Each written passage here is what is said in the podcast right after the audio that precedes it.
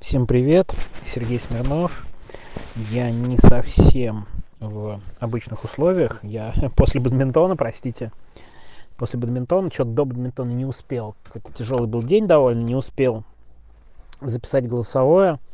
После бадминтона уже сил нет. Я, кстати, даже вот ехал обратно, думал, может вообще ничего не записывать, не писать, что у меня нет сил. А потом решил, что все-таки есть что сказать. Возможно, будет самое короткое голосовое, которое я записывал. Но все-таки нельзя не поговорить про срок в 27 лет Дарьи Треповой. И об этом сегодня речь. У нас 25 января. Это Сергей Смирнов. Очень длинное сегодня вступление. Видите, я после бадминтона не совсем правильно говорю. Давайте поговорим про этот срок. Ну, какие есть главные какие-то штуки в этом сроке, э, я уверен, вы все это прочитали и увидели. 27 лет, беспрецедентно большой срок, и я попробую рискнуть сказать, что это самый большой срок, который давали женщинам вообще в истории, в новейшей истории России. Что касается женщин в советское время, это, насколько я помню, я не могу сказать, что я здесь большой специалист, но, насколько я помню, это дискуссионный вопрос, что женщин там, со сталинских времен, насколько я понимаю, в сталинские времена, наверное, кого-то э, и расстреливали, но, ну, расстреливали, да, а после Сталина, я могу ошибаться, но опять есть дискуссионный вопрос, выносились ли женщинам смертные приговоры. Я не знаю, вроде как, возможно, и нет. Если это так, то буквально речь идет о самом э, жестоком приговоре с точки зрения э, количества лет в колонии для девушки 26 лет. Она получила 27. 27 лет, и на свободу она выйдет в 53 года. То есть жизнь в тюрьме. Огромный срок. Мы очень внимательно следили за этим судом. Ну, для нас это дело казалось очень важным и нужным, в том числе потому, что не до конца было понятно, что и как в самом деле. Не могу сказать, что настолько все стало кристально ясно и чисто в ходе судебных заседаний, хотя, конечно, действующие лица более-менее понятны, реакция понятна, и, наверное, я сегодня, кстати, не буду сейчас говорить подробности дела, пожалуйста, почитайте. У нас на Медиазоне есть большой материал по этому поводу.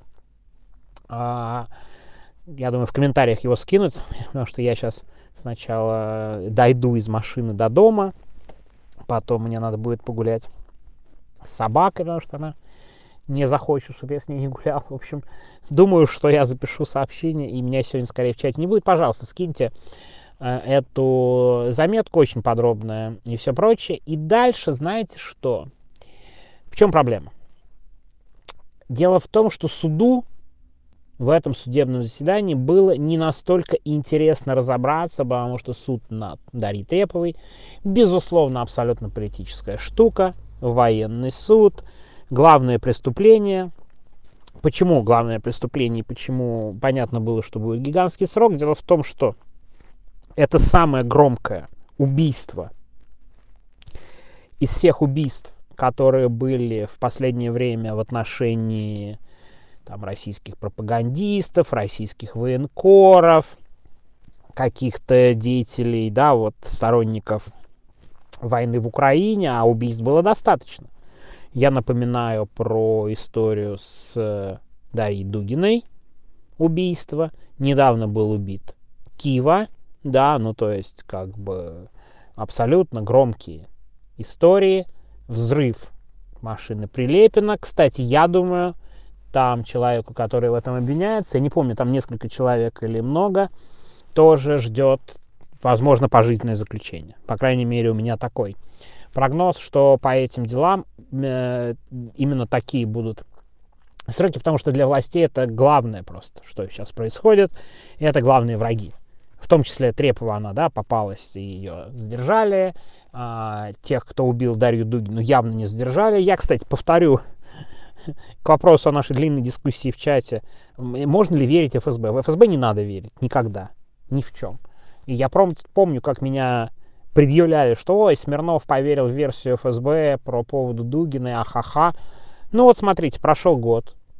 А версия ФСБ была, они назвали, кто это, на какой машине уехал, никого не поймали, объявили в розыск. Кстати, осудили людей, кто пробивом делился по Дарье Дугиной, их осудили.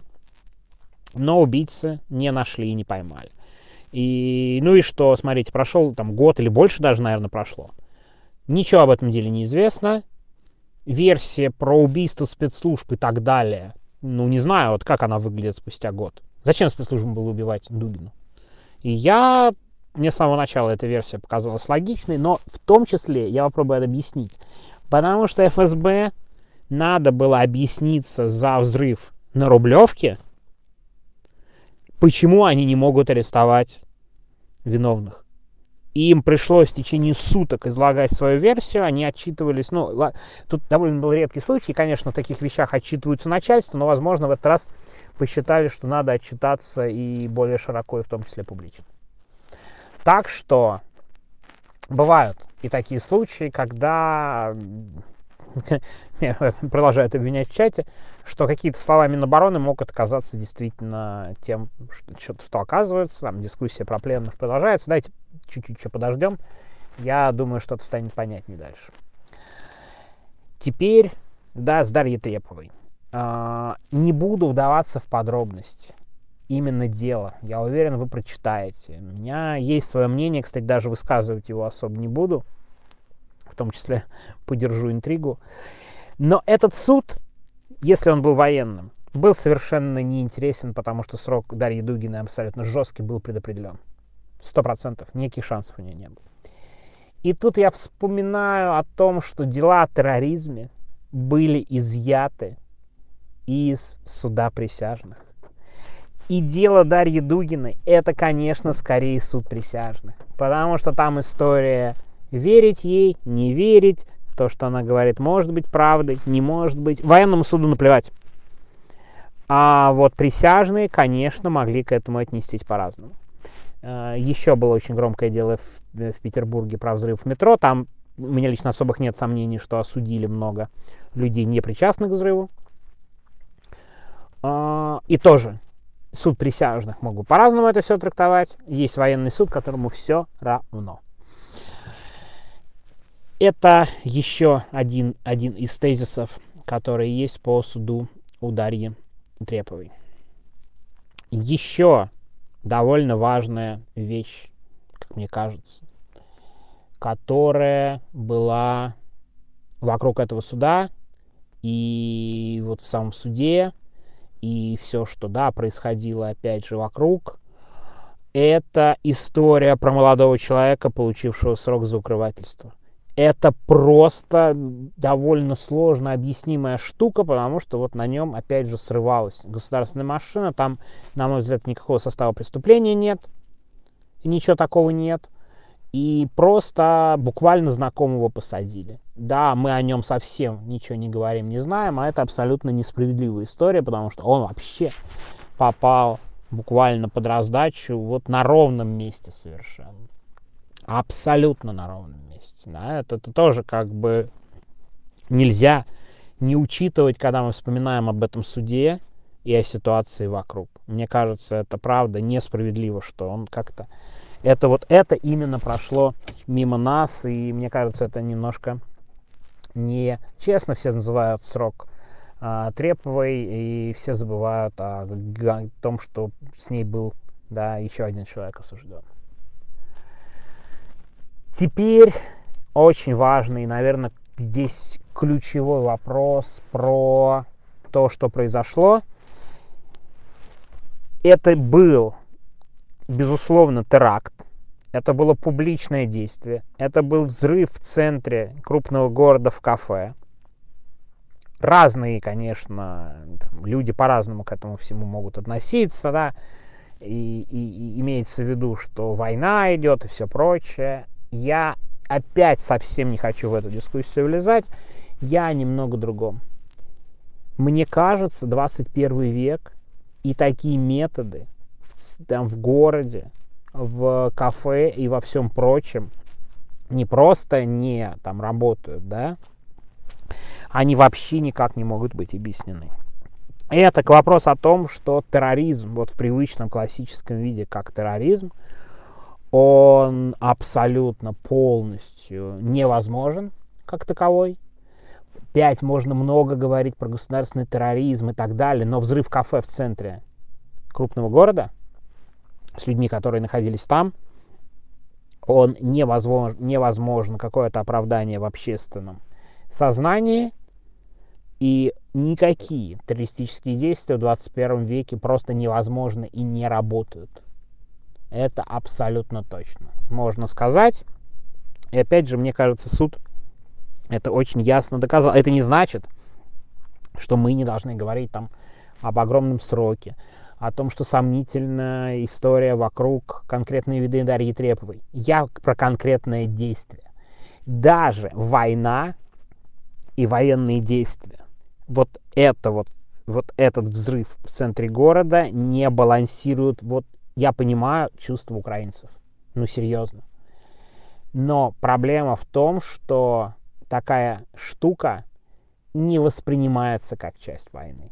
Вот как бы даже с бомбардировками Белгорода немного иначе, соседний город, сравнение с Харьковом и так далее, да, это так не работает, потому что это абсолютно чистый теракт, в понимании слова теракт, для очень многих.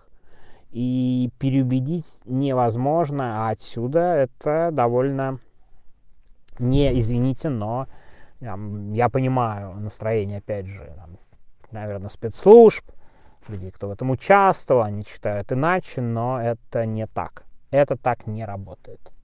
Это так не работает, потому что, да, вот есть большая разница, извините, но с убийством Киева. С Киевой это выглядит, конечно, хотя тоже, вероятно, это теракт с точки зрения трактовки, да, но это убийство там где-то в Подмосковье выглядит в глазах общественного мнения как убийство взрыв в центре, где, в месте, где находится много людей, не выглядит как убийство и как а, часть войны. Вот это я хотел в конце сказать. И почитайте про статью и про дело Дарьи Треповой. Мне кажется, это очень такая тяжелая история. И, в общем, не буду опять высказывать свою а, точку зрения по этому поводу. Я боюсь, что просто другого приговора в нынешней ситуации, в нынешней системе, с нынешней властью никто ни в чем не хотел ни разбираться, ни понять, ни учесть. Это выглядело абсолютно невозможно. Так что вот такое у меня голосовое. Я, кстати, наверное, говорил не так, не так мало, как обещал, но не мог сегодня все-таки не сказать про дело Дарьи Треповой. Все, всем пока. Попробую встать и дойти до дома после бадминтона.